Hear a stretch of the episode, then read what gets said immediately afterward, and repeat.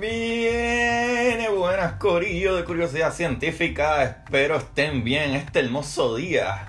Aquí enviándole esta radiación sonora a Agustín Valenzuela, su host.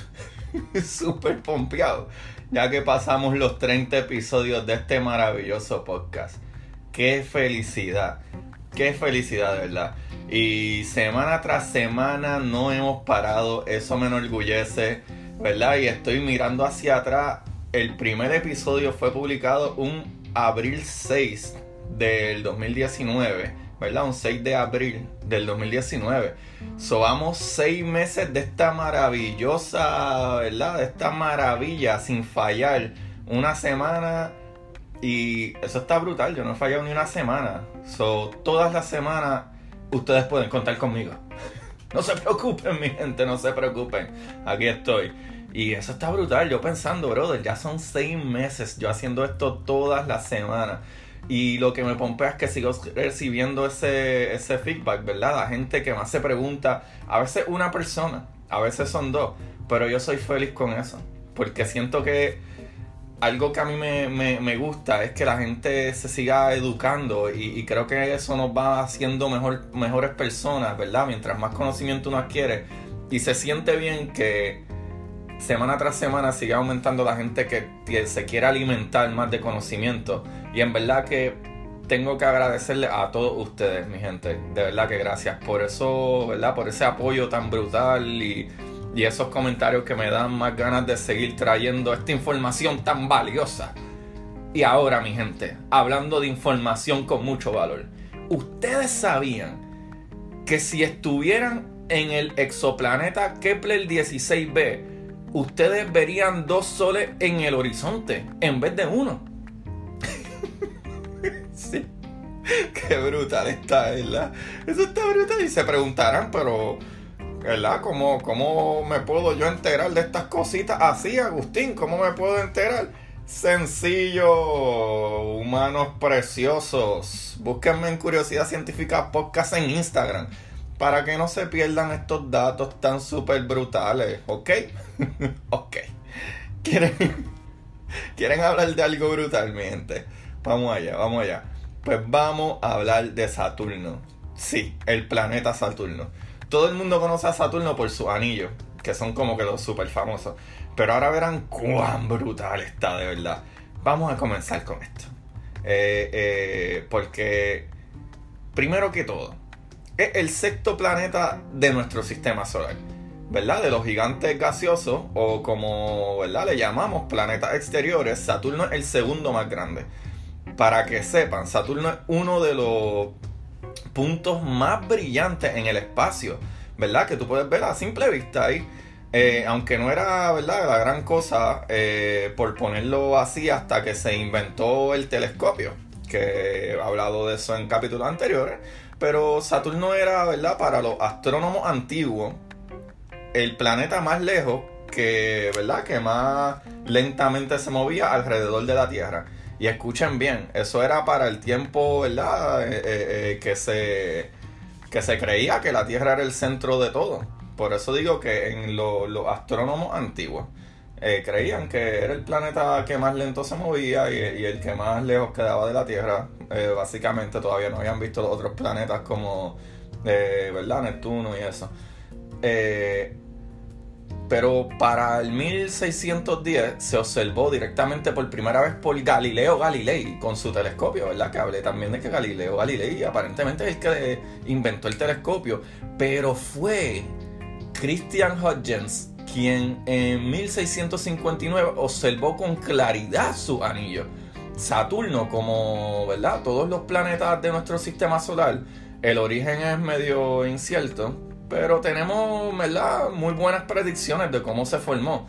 Igual que todo, ¿verdad? Se estima que, ¿verdad? Igual que todos los otros planetas, se estima, eh, ¿verdad? El enfriamiento y, y, condensación de la materia, ¿verdad? Restante de la que se formó nuestra estrella.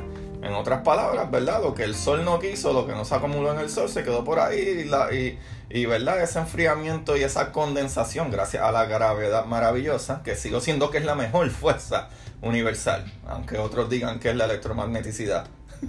Saludos a Zeus, de Astrofísico en Acción. anyway, la ubicación de Saturno es a unos 1400 millas de verdad, de, digo, 1400 millones de kilómetros del Sol, que serían unos 869.919 millas. So, iramos para atrás. Es 1400 millones de kilómetros desde el Sol, que serían 869.919 millas del Sol. Eh, ¿Verdad? Si lo pones en millas de kilómetros. Y por esta razón, para que sepan, a Saturno le toma 29 años terrestres en dar la vuelta al Sol. Qué muchachito que se da puesto. Pero no se crean. Ya que, ¿verdad? Les dije eso, pues le debo decir entonces cuándo tardará un día en Saturno. Que es lo que conocemos, ¿verdad? Como, como una vuelta en tu eje. ¿Verdad? Porque eh, el año que conocemos en la Tierra es la vuelta al Sol pero en tu mismo eje se considera como un día y a Saturno sería, ¿verdad? 10 eh, horas, 10 horas y un par de minutos, lo que le toma dar la vuelta en su eje, que a nosotros nos toma 24 horas. So, Saturno gira en su eje mucho más rápido, ¿sabe? Dos veces y más, casi dos veces y media más, bueno, no, no dos veces y media, never mind, dos veces y un poco más rápido que la Tierra. So, a Saturno le toma 10 horas girar en su eje y a nosotros 24 horas, que es lo que le llamamos eh, un año. Y recuerden, mi gente, todo esto, ¿verdad? De día, hora, año y todo, es basado en, lo que nosotros, ¿verdad? En el tiempo que nosotros tenemos aquí en el planeta Tierra, ¿verdad? Que es basado en los 60 minutos, que, que una hora y etcétera. Ahora, Corillo, escuchen esto para que se sientan más humildes todavía. La humildad ante todo. esto me vuela la cabeza. Saturno tiene casi 95 veces la masa de la Tierra. 95 veces la masa de la Tierra. no, y escuchen esto, es casi 755 veces su volumen. Es 95 veces, tiene 95 veces la masa de la Tierra y es 755 veces el volumen que tiene la Tierra. Qué inmenso, eso está gigante.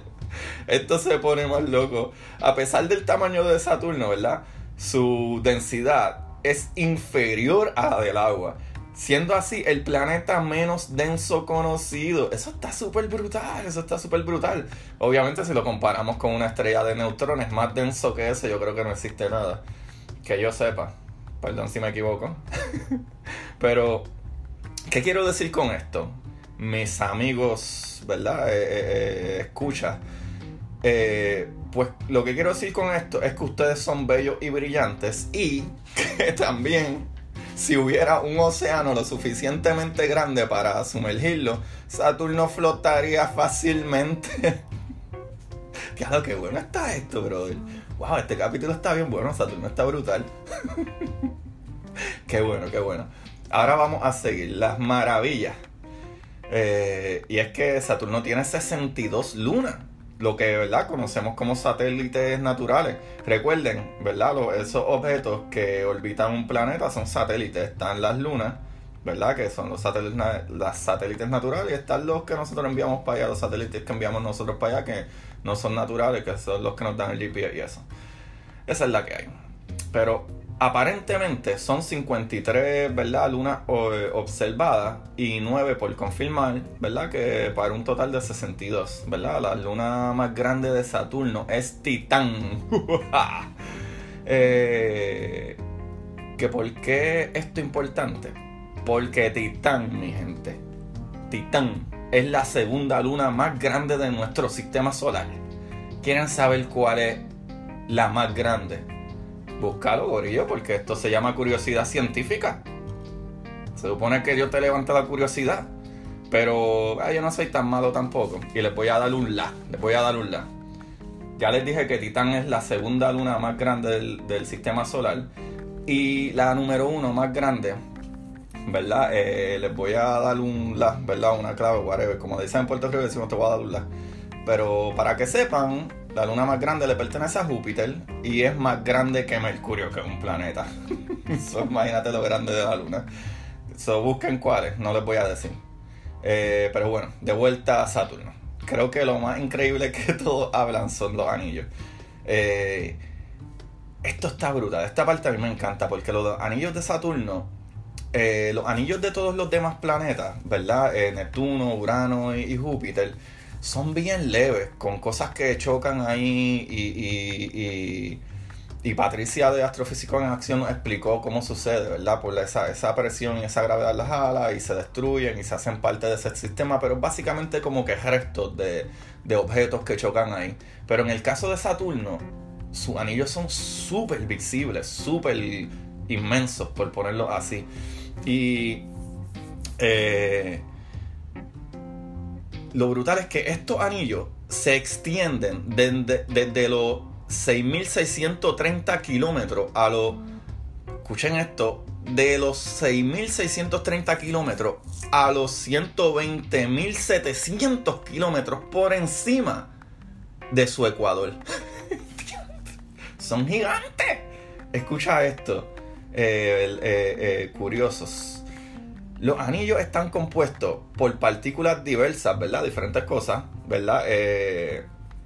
pero vistas desde, ¿verdad? De, abundante agua helada. So, estas partículas están provistas de bastante agua, ¿verdad? Pero está congelada. El tamaño de las partículas que los componen pueden variar enormemente. Hay unas que son microscópicas son polvo, un humo, por ponerlo así, y probablemente a lo mejor muchas que ni podemos ver esas partículas, pero las pones todas juntas y pues puede crear un completo como un medio polvo, humo, etc. Y otras pueden tener, ¿verdad? varios metros de diámetro, ¿verdad? Esas partículas, esos pedazos de, que componen esos anillos de Saturno, eso está brutal. Eh, lo brutal es que estos anillos, ¿verdad? Se organizan eh, en distintas regiones de mayor o menor densidad. ¿Verdad? Y todo depende de la interacción con la gravedad del planeta y la gravedad de sus numerosas lunas.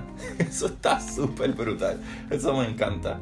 Mi gente, ahora vamos a una de las partes que más me gusta a mí estudiar. Porque es que yo estoy bien juqueado con esta cuestión de la atmósfera.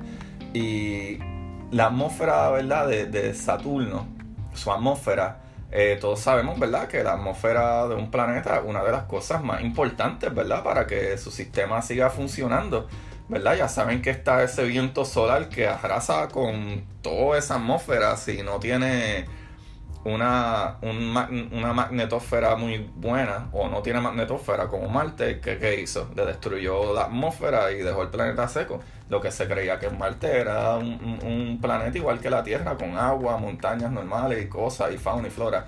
Eso es lo que se decía. No se sabe. Pero anyway, eh, el sistema, ¿verdad? del planeta como tal, o, ¿verdad? Eh, pero en serio, como que la atmósfera de Saturno es mayormente hidrógeno, como un 93, 96%, es un montón de hidrógeno. Lo cual ya yo le he mencionado que hidrógeno es el, elemento que más existe en todo el universo. Después de ahí viene el helio, que es como 5 o 3% más o menos. Y después pues, otros elementos, algunos otros gases y etc. Pero escuchen esto. Se estima que en su interior el hidrógeno se encuentra comprimido hasta volverse líquido. ¿Qué qué? ¿Algo más? Pues claro, mi gente. Por el contrario, en la superficie del planeta pueden encontrarse o hallarse nubes de cristales de amoníaco o de hidrosulfato de amoníaco. ¿Y qué creen? Gracias a estas composiciones, es la que le da ese colorcito así como medio amarilloso y ciertas partes como medio naranjoso, más o menos, ¿verdad? Algo así, más o menos. Está, ¿verdad? Como que medio naranja, que es como amarillo. Y entonces por eso es que se está como que organizado en diversas como que franjas semejantes como las de Júpiter. Y Corillo, que con la temperatura de Saturno. Ustedes quieren saber qué es la que hay con esa temperatura. Esto es otra cosa que está brutal. Esto que diré es, eh, ¿verdad? Es su temperatura media más o menos por ahí, ¿verdad? Puede subir o bajar y sus diferentes nubes pueden variar.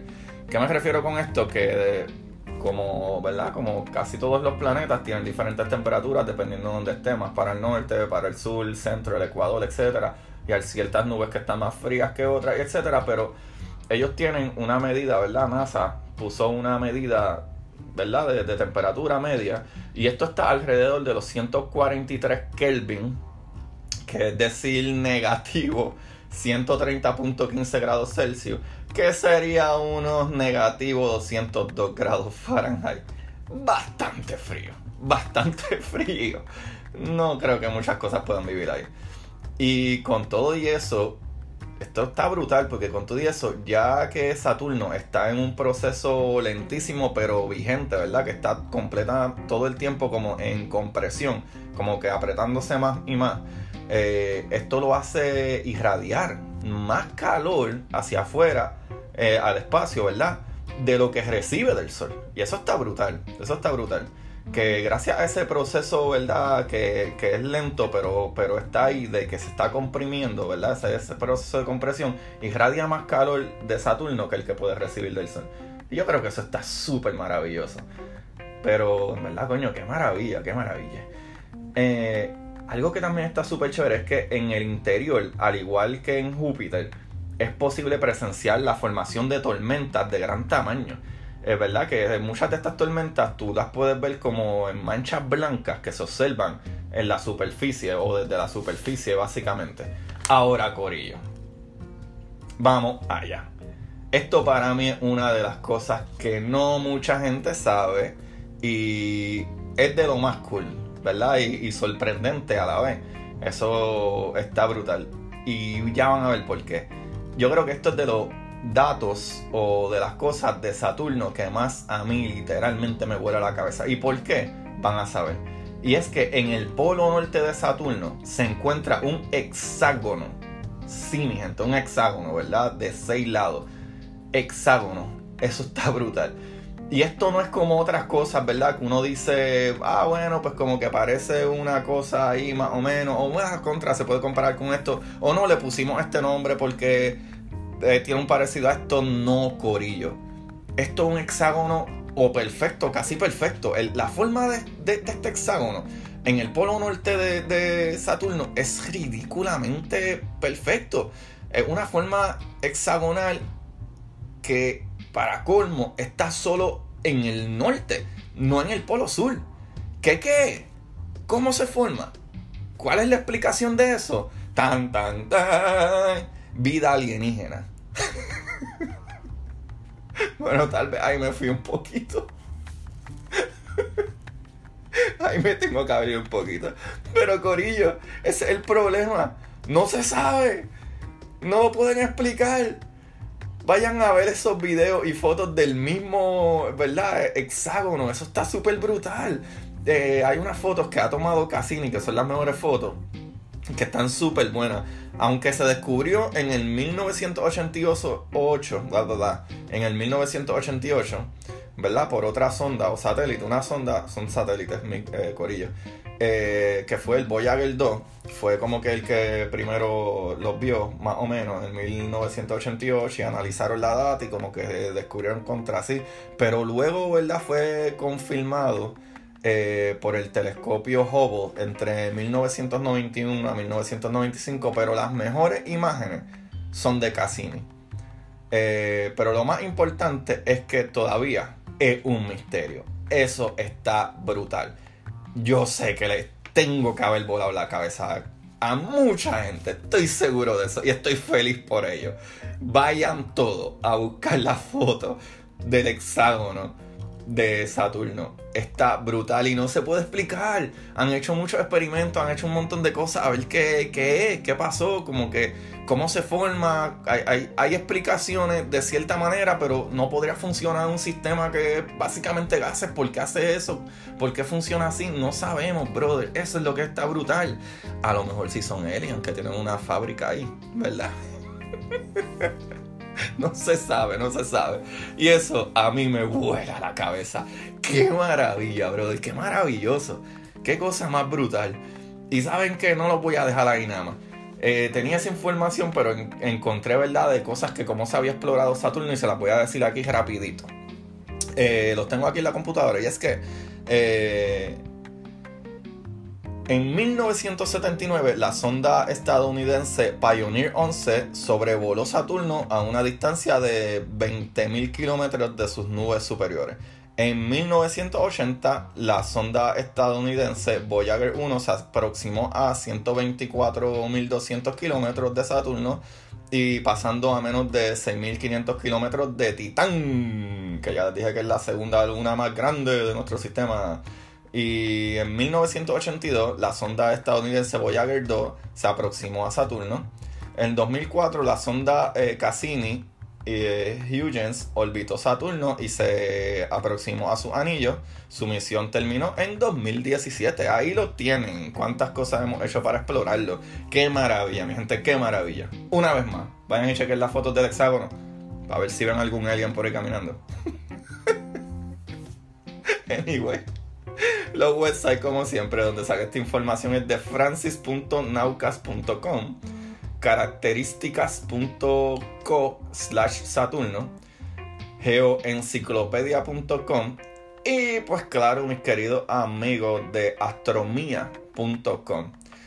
Lamentablemente, mi gente, no tengo libro del día, porque sigo leyendo el mismo libro, pues he estado bastante ajetreado, pero está súper brutal el libro que estoy leyendo, me está volando la cabeza bastante, ya yo se los dije en el capítulo anterior, que es el de The Great Design de Stephen Hawking. Eh, tengo un libro que voy a leer, pero no he comenzado, so no sé si como que decirle que lo chequen, pero por si acaso, pues les puedo decir como que Siege and, Siege and Storm de Lake Bardugo, eh, escrito por Rick Riordan. Chequense ese si quieren, pero en verdad no lo he leído todavía. No estoy, no estoy seguro si que sea tan, tan buen libro. so, anyway, Corillo. No, actually, yo leí ese. No sé, no me acuerdo. anyway. Los quiero un montón, mi gente. Gracias por estar aquí semana tras semana. Y gracias a toda esa audiencia que se sigue uniendo. Gracias también a toda esa gente que comparte mis capítulos y a la gente de Astrofísicos en Acción que me han apoyado un montón. Ellos están brutales. Chequen su canal de YouTube. Y mi gente, los quiero un montón y recuérdense en buscar la manera de adquirir conocimiento que más le guste, la que más le divierta. Bye.